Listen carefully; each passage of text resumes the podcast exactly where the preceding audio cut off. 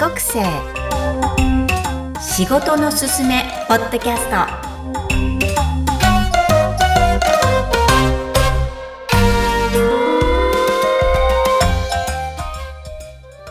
皆さんこんにちは。クロスのみきこです。今日のお客様は初めての小児科医の先生鈴木ゆり先生をお呼びいたしました。2歳から5歳の幼少期4年間をユーゴスラビア、そして中3高1の2年間、インド・ムンバイで過ごされた、合計6年間を海外で過ごされた元 TCK です。医者という職業を選んだその変遷、そして医者が TCK に向いているかなどもお聞きしました。ぜひゆり先生の TCK ストーリー、そして仕事のアドバイス、お楽しみください。皆さん、こんにちは。クロスのみきこです。今日のお客様は14人目、小児科医の鈴木ゆり先生です。こんにちは。こんにちは。はい、このポッドキャスト、幼少期、児童期、思春期を海外で過ごされたお客様をお招きして、ご自身の反省を語っていただくとともに、えー、職業選び、TCK 帰国生の適職についてもアドバイスをいただく番組です。では、ゆり先生、えー、ご自身の自己紹介をお願いいたします。はい。鈴木ゆりです。今、えっと、39歳で、2歳から5歳までユーゴスラビアにいて、2歳そうですね、2、3、4、5、2、2歳から5歳までユーゴスラビアに行って、はい、で、中3高1にインドに、インドのムンバイに、あの、おりました。うん、今は、えっ、ー、と、小児科の医者として15年目になります。おもう15人目なんですね。はい。今日は初めてのお医者様のお客様なんですが、まずは TCK 帰国生としての、えー、プロフィール。なんと、ユーゴスラビアも実は初めてなんですよね。どんな国とかイメージ、記憶はありますか？あ、私、あの、ユーゴスラビアの時の記憶は、本当に全く、ほぼ全くないです。フレンチ、フレンチのプレイスクールに行ってたそうですけど、うん、全然フレン、フランス語も全く喋ります、喋れません。唯一、そうですね。うん。私5歳でニューヨーク行ってんですけど、むちゃむちゃ記憶あるんですけど、全くないんですか、うん、ないです。ないです。唯一覚えているのが、日本に帰ってきて、あの、幼稚園に入って、友達にゆりちゃんのサシスセソと立ちズレとは一緒だねって言われたことだけよく覚えてます。ああ、そういう指摘されたやつは覚えてるんですね。はい、なるほど。じゃあ、なんかこう、のびのびと普通に日本の小学校生活を過ごされるわけですね。はい、日本の小学校は、あの、全く途中でちょっと一回転校してますけど、あの、のびのびと、あの、過ごして、あまりなん特に大きな問題もなく過ごしております。別にあの私医者の問診じゃないので、問題があったとか全然聞いてないんですけど。はい、はい、じゃあ中3の時にインドに行かれます。はい。その時のことを教えてください。えっ、ー、と、もう中2の途中で、あ、私、あ、あの、私、中学校から私立の中学校に行って行ったんですけど、中2になって、おそらく冬くらいですかね、親に、あの、春からインドに行くことになったから、と言われて、なんか、え？みたいな。ことになったことはよく覚えてまして、あの、まあ、私、ちょっと4人兄弟なんですけども、4人兄弟の一番上なんですけど、あの、私はアメリカンスクールに行って、はい、の他の兄弟は日本人学校に行くからねっていうことを、あの、言われまして、うん、なんか、まあ、中2の時に、え、私英語喋れない、喋、喋れんのかなみたいな感じで、でもまあ特になんかあんまり何も、あの、なんとかなるだろうという感じで、あのあんまり深く考えてなくて、むしろあの友達にみんなになんかしゃ別れるのがなんか寂しいな、みたいな。で、まあみんなも行ってらっしゃい、みたいな 感じで、あの、バイバイみたいな感じで、こう、み、そうそう、別れて、まあ、インドに行ったっていう感じです。感じですか？はい。じゃあ結構こう、前向き、ポジティブなんですけど、うんおおらかっていうのかな？そう。まあ、うんもうなるように、まあなんかもう行く、行くことは決定してましたし、うんなんかこう嫌という言える雰囲気もなかったですし、はいあの、嫌と言ってもどうしようもないだろうっていあう感じも、あの、あったかなと思います。うーん。では、いきなりインドという土地の、しかもまたアメリカンスクールとこう、二重に文化をまたぐ感じなんですけど、い、かがでしたか？まあ、インドはですね、とにかくやっぱ空港に帰で初めて降りた時に、暑いはい。のと、なんか臭い、ああ、はい。はい、あの、っていうので、ああ、なんか異国の地に来たんだなっていう、それまで海外の、その、要はですね、旅行とかでも海外行ったことああ、記憶上はい。ない、ないので、あの、まあ、初めてのそういう、まあ、自分の中で初めての海外っていう、あの、ところで、まあ、なんかへ変なところに来たなっていう感じです。なんとなく、すごいインパクトありますよね。匂いとはい暑さが両方来るんですからね。うんうんうんうん。で、そうですね。ではい。アメリカンスクールの方は、あの、本当によく覚えてるのは、What's your name? って聞かれて、はあ、何言ってんのって 思ったことを、はい、あの、で、これはやばいっていう、やばいところに来たっていうのは、あの、感じました。え、何がやばいんですか？なんか、何言ってんのか全然わかんない。うん。め っていう。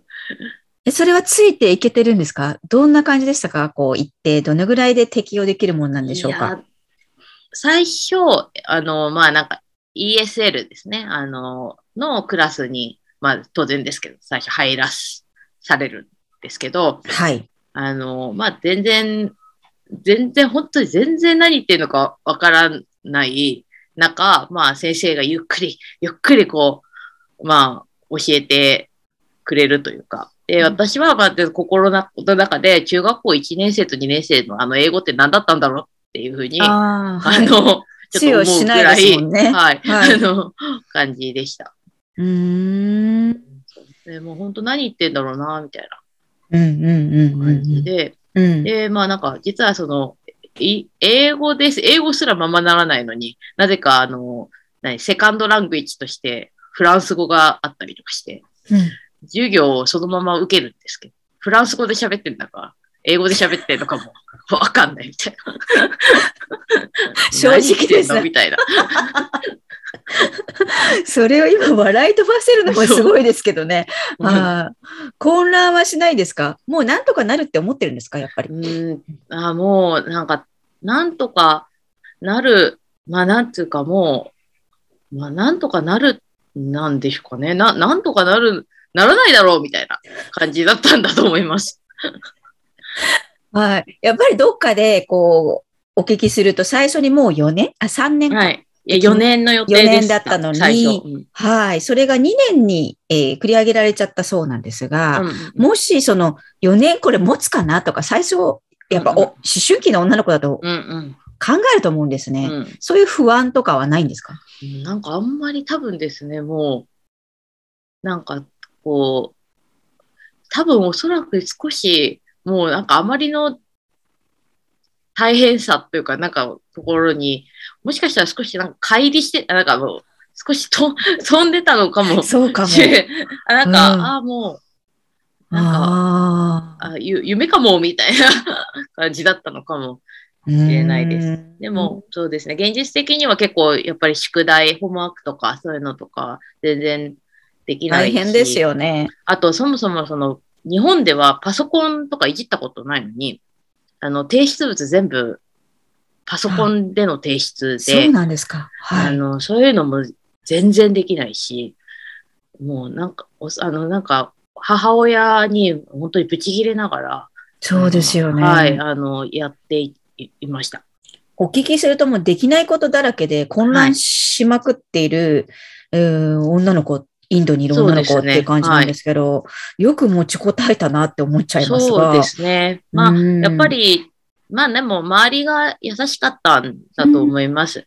で、まあ、うんインドっていう、その、あインドのそのアメリカンスクールは、やっぱり結構いろんな国の人たちが多くて、むしろやっぱり英語をあの第二カ校としてやってる人たちの方が、多分おそらくマジョリティだったので、はい。あの、こういった私みたいに全然喋れない人とかっていうのは別に全くレアではなく、うん。おそらくみんな通ってきた道だったからこそ、うん。あのみんな結構、あの、喋れなくても、うんうん。まあ、なんですか、仲間外れみたいなのは全然なかったですし、うんうん。な何かと声をかけてくれたので、おそらくなんとかなったんだと思います。はいなるほど。自分以外にも同じような立場の同じような人がやってんだから、はいまあ仕方ないかな。まあ頑張らないとなっていう感じなんでしょうね。とはいえ、これいきなり2年間で、えー日本に帰ると宣告されます。はい。当時のことを教えてください。うんなんか突然、そう、私、そうなんですよね。2, 2年、4年行く、高3までなんでアメリカンスクールだって思ってたんで、多分心のどっかで、まあ高3までに喋、なんとかなればいいだろうって思ってたんじゃないかと思うんですけど、それがまあ、急に帰りますっていうことになって、で、まあ、その次にですね、行く高校がまだ決まってないから、これから探すからうん。という言われて、それがですね、すごくその、なんかおそらくショックで、うん。自分のその、まあ、み、み、なんか未来が、高校行くのがやっぱり当然だと思ってるので、うん。なんかそれがなんか急になくなったみたいな。うん。で、私、どうなるんだろうみたいうん。な。ね、日本の学校に行くってなっても、日本の勉強全然してないし、うん。な、どあとどこに行くかも決ま、まだ決まってなかったので、どううんね、なんか、な、どう、どう、どう、まあ、たおそらくでもやっぱりどうして私がこんな目にというふうに思っていたんじゃないかなと思います。なんか持ち前のおおらかさな少女が初めてもこん本当に不安になったっていう時期なそうんでですよね。すね。インドに行くときよりもはるかに、はい、あの、不安でした、すごく。うーんそのラッキーなことに前に行ってた私立の中学校の高等部に入られることがなって、その後いかがでしたか？は、まあ、それは本当に、多分親が、なんか、どうやらすごく頼み込んで入れてくださったっていう、入れてくれたっていうことで、まあ、そこは、まあ、後から知ることで、私としては、まあ、知ってる友達が、まあ、それでもいる中に帰れて、まあ、よかった。で、うんうんでまあ、あの、連絡を取り合ってる子もいたので、はい。まあ、なので、まあ、帰れて、まあ、すごく良かったなって思ってますうん。まあ、勉強はですね、全くついてってなかったんですけうど、あの、まあ、なんとかみんなが、まあ、本当にわかんないっつって、あの、言ったら、まあ、割と結構みんなが教えてくれましたし、うんうん、あの、なんか微分調べる積分とかやらされて、何これみたいな 感じで。そうですよね。はい。うーん。まあじゃあ同じようなあの環境の中に戻れて、はい。えー、まあすごいショックはあったけども、なんとなくみんなに支えられて、はい、そうですね。はい、学生生活が、高校生活が終わろうとして、なんとキャリア選びが医者になるんですが、はい。これはどうして医者なんでしょうか？そうです。高2のやっぱり進路をどうするかみたいな時になって、あ、私の高校、その文系と理系が高3から分かれる学校だったんですけれども、はいま。あ、そうどうしようかなってなった時に、あの、もう本当にあんまりこう、立派な動機じゃないんですけど、やっぱり女医さんってかっこいいなぁ、みたいな。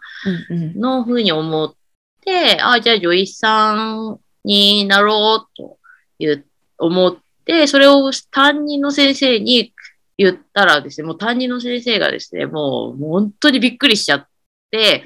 みたいな。え、こんなに勉強ついててないなくて、え、生物もやってないよ？え、文系じゃないの？みたいな。へ感じになっーで、そのあまりの驚きように、あれ？みたいな。あ、私医者になるのできないのかな？みたいな。でもやってみないとわかんないよね。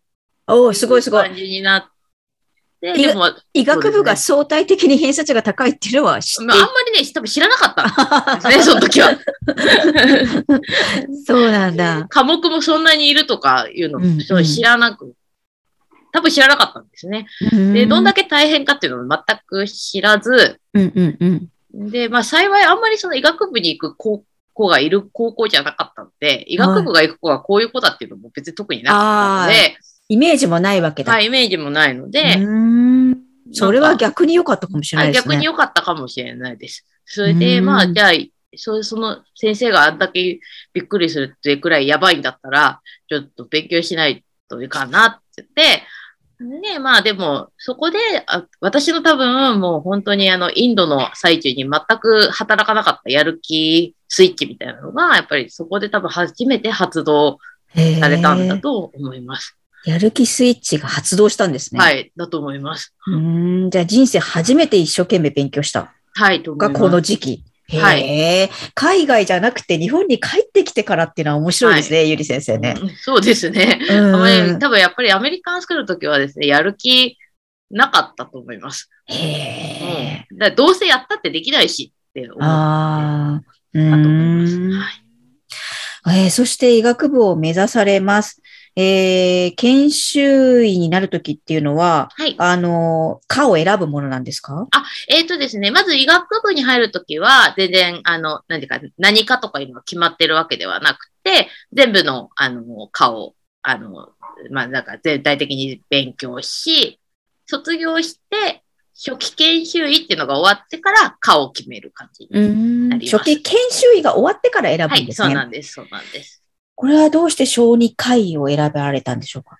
やっぱり小児科に、小児を見てる自分が、やっぱり女医のイメージ像だったっていうのがあると思いまして、やっぱりそこは、やっぱりインドの影響があったかなと思います。で、えー物どんなどんな影響ですか？物乞いの子たちってやっぱ子供たちですよね。うん。で、まあその、変な話あのですね、病気の子見見るからに病気の子の方が、えっと、要はお金がもらえるんで、そういう子たちの方が前面に出てくるああ。こうやってボールのね、はいあの小銭のを入れる器を持った子たちですよね。で、足がない子とか、足がなんかパンパンだけ、か片っぽだけパンパンになってる子とか、まあ、うんそういう要は見るからにあれみたいな子たちが物乞いをしてるんですね。でもですね、私たち、こうあの要は、赴任してる人たちとか、まあ、車で移動するんですけど、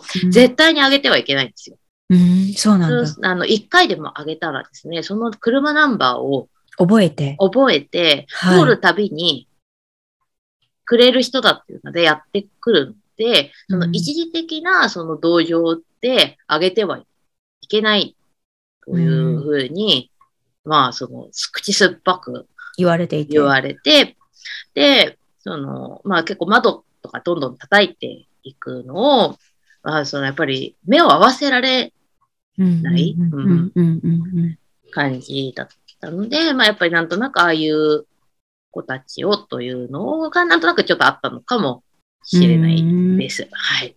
中3の思春期ですから余計、うん、インパクトがあるわけですね。そうで。すね。やっぱりちょっと、日本とは全然違う絵柄ですもんね。はい。うんじゃあそのイメージがあって、まあ女医さんはかっこいいと思っていたけども、うんうんそことリンクして、はい自分が子供に携わるお医者さんになりたいっていうのがどんどん決まっていくってことなんですね。そうですね。で、まあ承認がいいかなっていうふうになんとなくぼんやり思いつつ、うんうん。あ、の、初期研修医を回り、最終的に顔を決めるときに、やっぱり私は高ご高齢者とか大人より子供が見たいなっていうので、うん。まあ、小児科医になりました。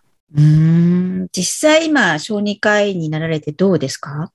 ご自身に合ってると思われますか？うん、まあ、おおまあ、やっぱり未来がある子供たちを見る方が、まあ、あの、楽しいかなとは、あの、思っています。うんはい。そこはやっぱ高齢者とかじゃなく、に行かなく、あの、小児科医で、や、まあ、にしなければよかったと思うことはあんまり、ない。あの、ないです。うん小児の中で実はちょっとジャンルがいろいろ分かれていて、ああ、そうなんですね。そこについてはちょっともう少し考えればよかったかなって思うことは、あの、ありますけれども、えあえの、そう、小児を対象にしていること自体は、はい、あんまり、こう、後悔はないです。なるほど。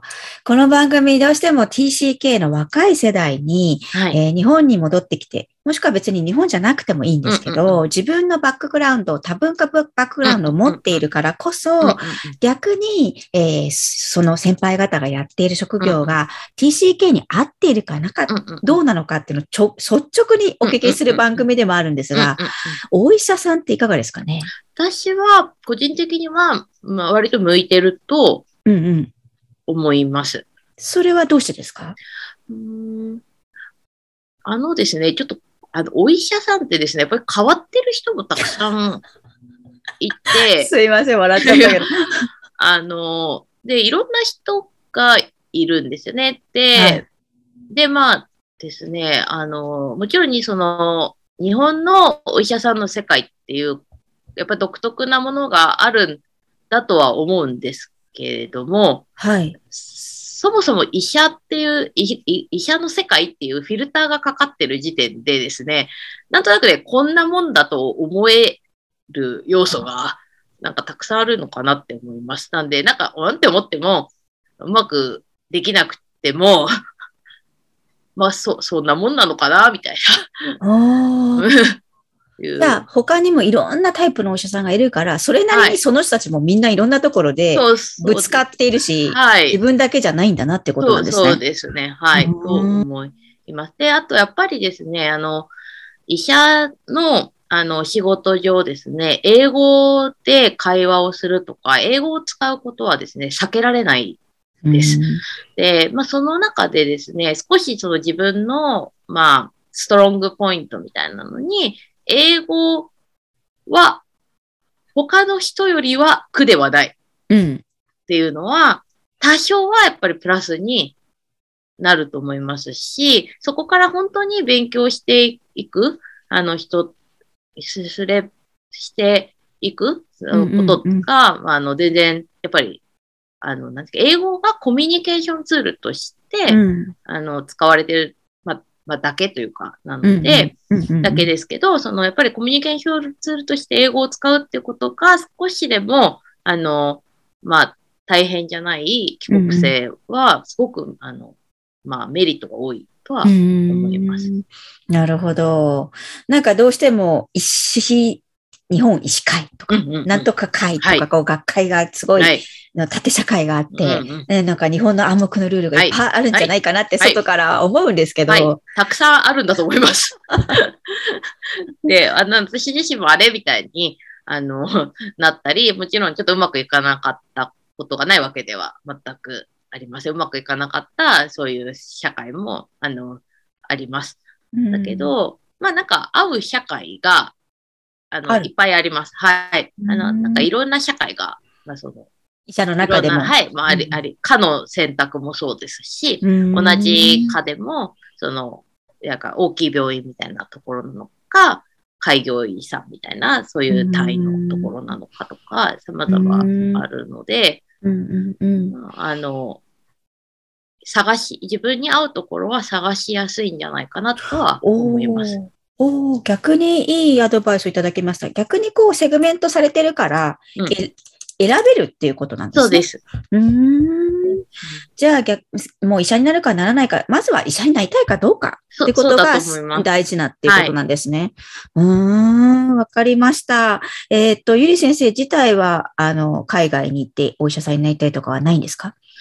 私はもう、ちょっと、自宅も海外はゴリゴリかなっていう感じです。まあ、やっぱりあの、インド自体はそんなにあの、そんなに大変な思いしてみたいな感じでは自分の中ではないんですけど、はい。まあちょっとやっぱり一時期大学生の時に帰国子女なのにこんなにあんまり英語喋れなくていいのかなっていうのをちょっと思った時期があって、私なりに一生懸命勉強して、もう一回そのちょっと短期ですけど留学っていう形でトライをした時に、うんうんうん。